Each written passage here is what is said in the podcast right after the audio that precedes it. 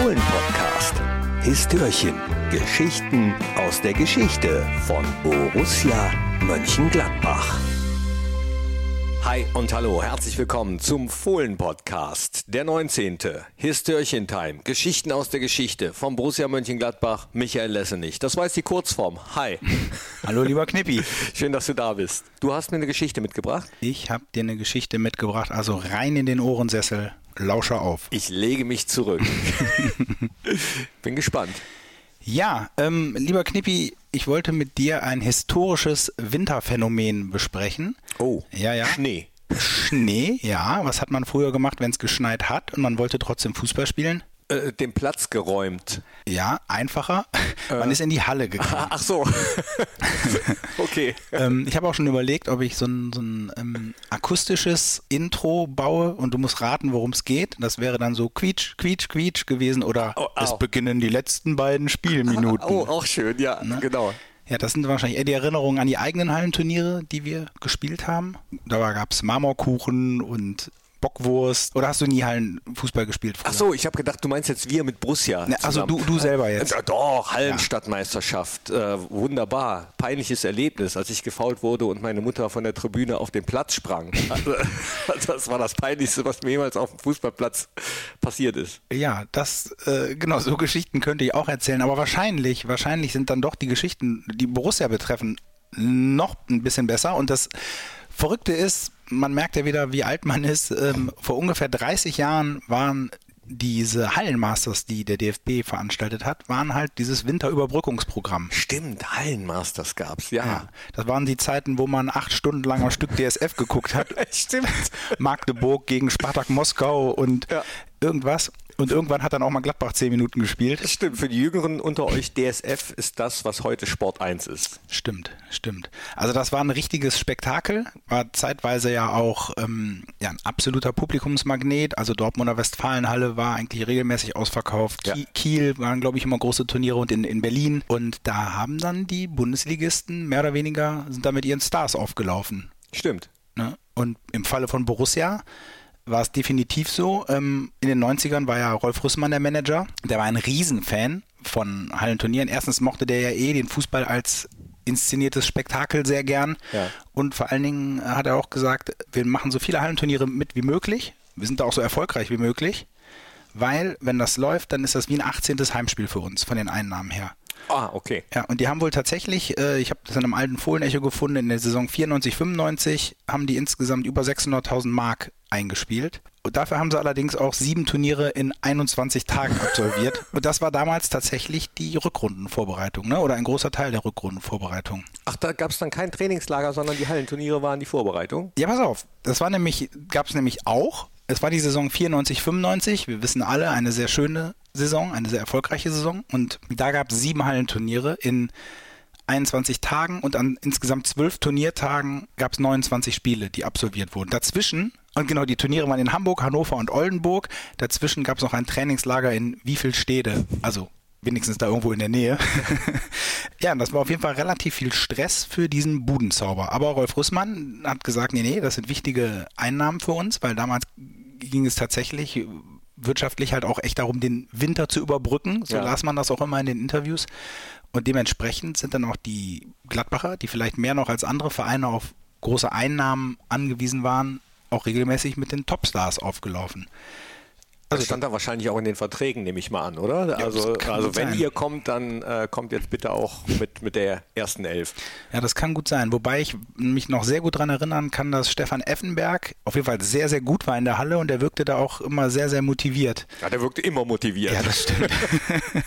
das stimmt allerdings. Ja, und Bernd Kraus hat gesagt, ja, ich spiele lieber in der Halle, als irgendwo draußen auf äh, gefrorenem Boden trainieren zu müssen. Wir wissen ja beide, die Platzverhältnisse am Bökelberg waren jetzt damals auch nicht sensationell. Hier Am Bögelberg nicht und am Rönneter, wo er auch häufiger trainiert wurde, sowieso nicht, wo man dann erstmal vom Bökelberg aus äh, irgendwie 20 Minuten durch die Stadt mit dem Bus juckeln musste. Es hat gezogen wie Hechtsuppe und Ja. dann ungeduscht, geschwitzt in den Bus. Jo, äh, dann lieber Halle. Ja, genau, definitiv. Ja, und in dieser Saison 94, 95, man kann es sich vorstellen, wir hatten da ja wirklich eine richtig, richtig gute Fußballmannschaft. Peter Winhoff war wirklich, ich glaube, so ein bisschen der Hallen, der ungekrönte Hallengott. Der hat richtig gut gespielt. Christian Hochstetter natürlich, Martin Dahlin konnte da all seine Schlitzohrigkeit ausleben. Effenberg ähm, war natürlich auch vorne mit dabei. Und dann haben die da in dieser Saison auch es ähm, bis ins Masters geschafft. Haben da so spektakuläre Ergebnisse, das muss ich jetzt einfach sagen. 7 zu 4 gegen den 1. FC Köln, 3 zu 2 gegen die Bayern oder 5 zu 0 gegen Zürich. Und äh, ja, die Gladbacher waren in der Saison ein bisschen die spektakulärste Hallenmannschaft. Jörg Käßmann war damals der zweite Torwart hinter Uwe Kamps. Jetzt noch Torhüter der Weißweiler Elf. Richtig, genau. Und die beiden waren halt auch echt ein kongeniales Duo, die haben sich immer wieder abgewechselt und ich weiß nicht, ob du dich erinnern kannst, es gab auch immer den, den fliegenden Torwart. Doch, stimmt. Ja. Den hat man also hat man dann rausgenommen, den richtigen, um Feldspieler mehr zu haben oder was? Oder, genau. Ne? Ja. Und das war dann halt auch, glaube ich, vielleicht irre ich mich auch, aber auch gerne mal so ein Jörg Neun oder so ein Thomas Kastenmeier, der dann einfach, also eigentlich hieß es ja Technik statt Taktik, aber bei denen hieß es auch einfach mal Bums, ne? Ja. Die haben dann eigentlich aus allen Lagen einfach das Ding draufgezimmert.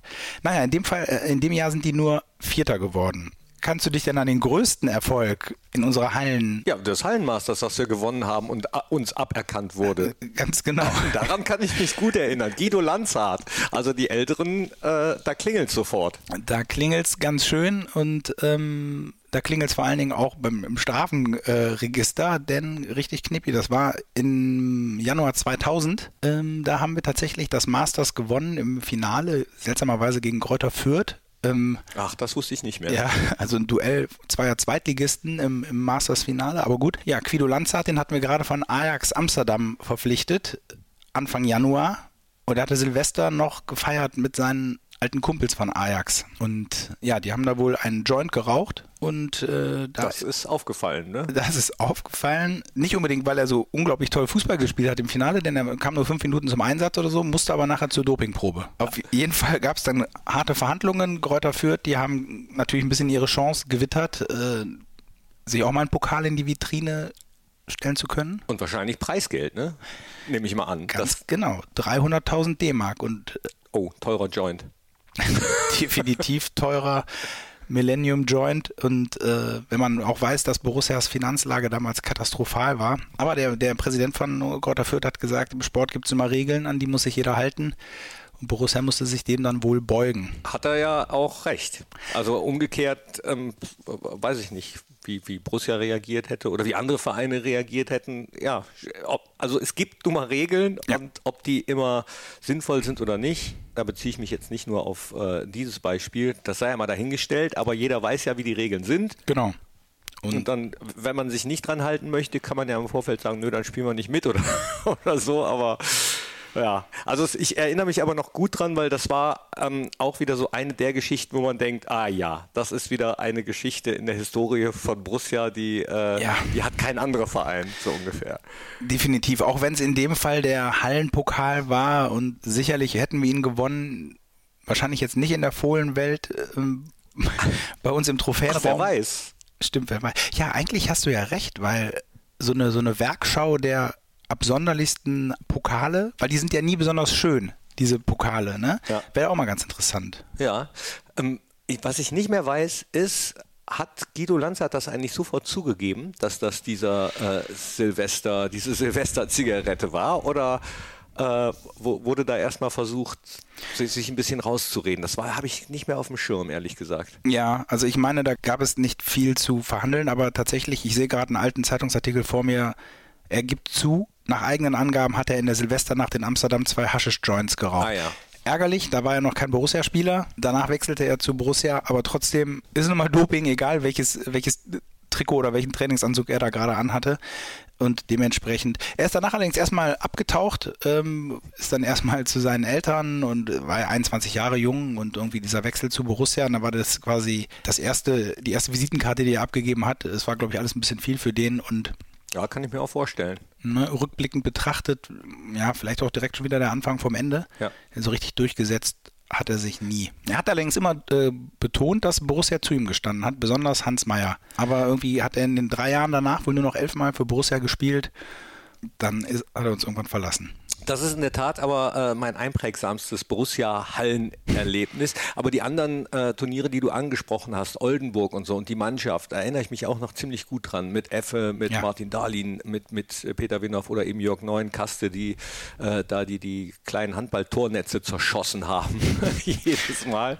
Ja, war lustig. Es gibt so eine kleine Renaissance von Hallenturniers, habe ich das Gefühl. Ne? Also jetzt nicht mit den ersten Mannschaften. Ich glaube, denen ist die Verletzungsgefahr immer noch zu groß, aber mhm. das trotzdem wieder mehr Hallenturniere stattfinden, äh, die man dann eben auch in der Winterpause gucken kann. Ja, also definitiv natürlich von der Weißweiler Elf, ne, weil in den vergangenen Jahren, die, also die Turniere kann man sich ja wirklich richtig gut angucken. Ja. Und da spielen ja auch noch ein paar von den eben angesprochenen mit. Also Peter Winhoff wirbelt wie eh und je. Chiquinho ist auch absolut eine Granate in der Halle. Die sind auch noch so ehrgeizig wie eh und je, wenn man das mal erlebt. Aber wirklich. Und dann gibt es natürlich auch legendäre Duelle. Also letztes Jahr, glaube ich, habe ich was von Werder Bremen gesehen mit Ailton und Ivan Klasnic im Sturm und so. Das sind schon richtig schöne, interessante Fußballspiele. Ja, macht ja auch Spaß. Also, also macht, macht wirklich Bock. Gut, Verletzungsgefahr. Ja. Ist das war natürlich genau, irgendwann endete ja die Reise, also der Hallenturniere. Hm, vielleicht einfach nur mal kurz historisch. Irgendwann in den 70ern ging das so langsam los, ne? Mit den ersten Hallenturnieren. 1971 war mal in Berlin ein großes, 72 in Essen. Hennes Weißweiler war nicht so ein Riesenfan davon, hat allerdings bei einem Turnier, kleiner, kleiner Fun Fact, äh, gab es wohl so ein Einlagespiel, Journalisten gegen Trainer, auch in so einer großen Halle, hat er einen Doppelpack geschnürt und äh, genau. Hat aber seine eigenen Stars nicht so gerne da spielen lassen, wegen des hohen Verletzten, Verletzungsrisikos und äh, wegen der ungesunden Luft in der Halle, weil da durfte noch geraucht werden. Und dieser Bockwurstgeruch überall. ja, stimmt. Ja, genau.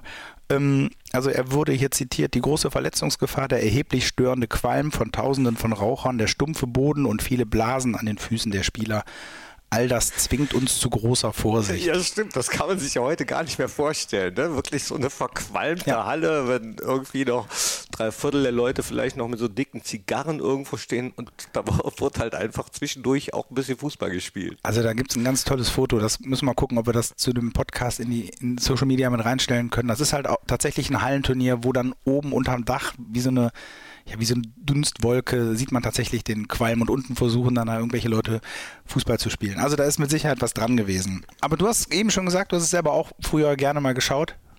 Also immer. Ja. Was würdest du glauben? Also es war ja immer 4 gegen 4. Wer würde denn jetzt, wer wäre denn jetzt so Top 4 von so, aus so einem aktuellen Kader? Aus unserem Kader? Hm?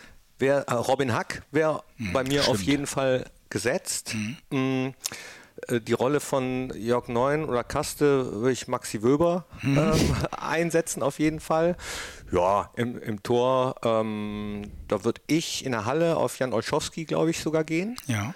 Ich könnte mir Rocco gut vorstellen. Oh ja. Mit der Energie. Ja, stimmt. Rocco wird den Effe machen. Ja. haben wir schon fünf? Ne, einer fehlt einer noch. Einer ne? fehlt und Alassane Ja gut, und Alassane Player. ein absoluter Traum. Was die Technik betrifft, Alassane Player. Und ansonsten als Wühler super geil, dass er wieder am Start ist, Stevie Liner. Oh ja, der würde da glaube ich auch keine Gefangenen machen. Nee. Das sind ja auch immer diese schönen Szenen, diese, die, dieses Rumgekabbel an der Bande. Oh ja. Ne? ja, ähm, es gab einen ganz, ganz, ich war ja früher auch Borussia-Fan, als Zwölfjähriger habe ich mir mal einen Zeitungsausschnitt in meinem Zimmer über den Schreibtisch gehängt, da hat Gladbach 5-1 gewonnen gegen Bayern. Das war toll. Da habe ich wirklich, da waren wir ja auch von den Bayern so weit entfernt wie, weiß ich nicht, die Erde vom Mond. Und da haben wir mit den Torschützen, habe ich eben noch geschaut, Flipsen, Meyer, Jörg Neun, Martin Max und Bashiru Salou haben wir die aus der, aus der Dortmunder Westfalenhalle ähm, geschossen, sehr zur Freude aller Anwesenden, zieht den Bayern die Lederhosen aus. Das ist ja auch immer das Schöne bei den Hallenturnieren gewesen, dass die Fans sich so gemischt haben. Irgendwie saßen da ja alle zusammen, es hat trotzdem funktioniert. Ja. Da erinnere ich mich an ein Turnier, wo ich mal war in der Krefeler Glockenspitzhalle ich glaube, da hat Uerdingen, Düsseldorf, Gladbach und Duisburg gespielt und alle zusammen, ohne Fantrennung und es war einfach ein riesen Happening. Happening, ein riesen Spaß. Oh, Flo Neuhaus in der Halle natürlich auch noch. Oh ja, oh ja. Ja, wahrscheinlich haben wir auch noch Chris Kramer mit seiner Schlitzohrigkeit. Wahrscheinlich, ja, wer weiß, vielleicht hätten die Jungs da ja auch wirklich mal Bock drauf. Haben die in der Halle schon mal gespielt eigentlich? Nee, wir haben in der Halle schon lange nicht mehr gespielt. Ne? Wir haben, glaube ich, ich hoffe, ich habe nicht falsch recherchiert, ich, da war ich damals auch dabei. 2009 gab es unter dem Trainer Hans Meyer, ich kann mir nicht so richtig vorstellen, dass er das, dass er ein großer Fan von war, aber da haben wir auch an einem Hallenturnier mit teilgenommen in Dortmund und da haben wir gewonnen. Da war Marco Marien Oh. Unser Hallengott. Ja, das glaube ich. Ja. Wie für ihn gemacht. Ne? Irgendwann, genau, Verletztengefahr und die Wintertrainingslager, die du eben angesprochen hast, da passten diese Hallenturniere nicht mehr in den Zeitplan und auch, muss man sagen, dieser Zuschauerrückgang ähm, sorgte dann auch dafür, dass diese Hallenturniere, die sind Ende der 80er offiziell äh, eingeführt worden, ähm, ist dann Ende der 90er, wurde das dann aber nach und nach beerdigt, auch weil die Mannschaften dann irgendwann ja, ich glaube, die, die, das Borussia Masters war eins der letzten, wo es noch offiziell war. Danach ist dann eigentlich keine, keine große Mannschaft mehr mit den Stars angetreten mhm. und dann hat man das Ding ähm, beerdigt. Na gut, mittlerweile gibt es ja sogar eigentlich eine eigene Sportart, äh, so Futsal ja. mäßig. Ne? Äh, also kann ich auch nur empfehlen, das mal zu gucken. Wer Bock hat auf Hallenfußball, da sieht man ja manchmal Sachen, das ist äh, der absolute Wahnsinn. Ja, absolut. Ähm, ist ja auch in den Niederlanden und in Brasilien sind das, glaube ich, die gängigen Hallenfußball, also in Brasilien sowieso, ne, die gängigen Hallenfußballformen. Macht doch, macht doch Spaß, habe ich auch mal gespielt. Ich äh, habe ja in Münster studiert und da gibt es der, äh, die Universitätsmannschaft ist deutscher Meister ja? damals immer gewesen. Ja, ja. Ach krass. Das macht schon Spaß. Und man sollte es nicht glauben, dadurch, dass der Ball so schwer ist, ähm, ist er nämlich tatsächlich für Leute, die technisch nicht so begabt sind, eigentlich gut, weil er nicht so bei der Ballannahme nicht so weit vom Fuß verspringt. Ach, okay. Deswegen hat so mir das schwerer? auch so einen Spaß gemacht. Ja, ja. Ach, das wusste ich gar nicht. Ja, das ist ja so ein bisschen so die Glaubensfrage, weil du dribbelst den Ball eher ins Tor. Bolzen geht mit dem Futsal nicht so gut. Deswegen gibt es halt mehr so Doppelpass-Kombinationstore. Ach so. Ja. Ja, jetzt habe ich das auch gerafft.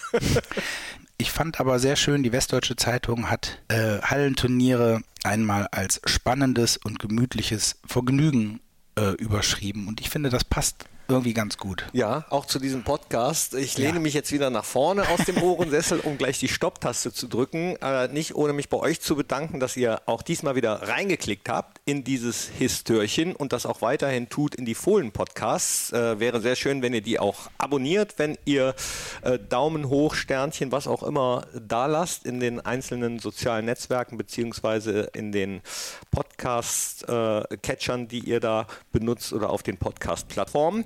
Ich sage Ole Ole, sage Danke Lassie und du weißt es, das letzte Wort gehört natürlich dir. Macht sie alle und schießt sie aus der Halle. Das war der Fohlen-Podcast. Jetzt abonnieren und keine Ausgabe mehr verpassen. Fohlen-Podcast für euch, mit euch. Wir sind die Fohlen. Wir sind Borussia Mönchengladbach.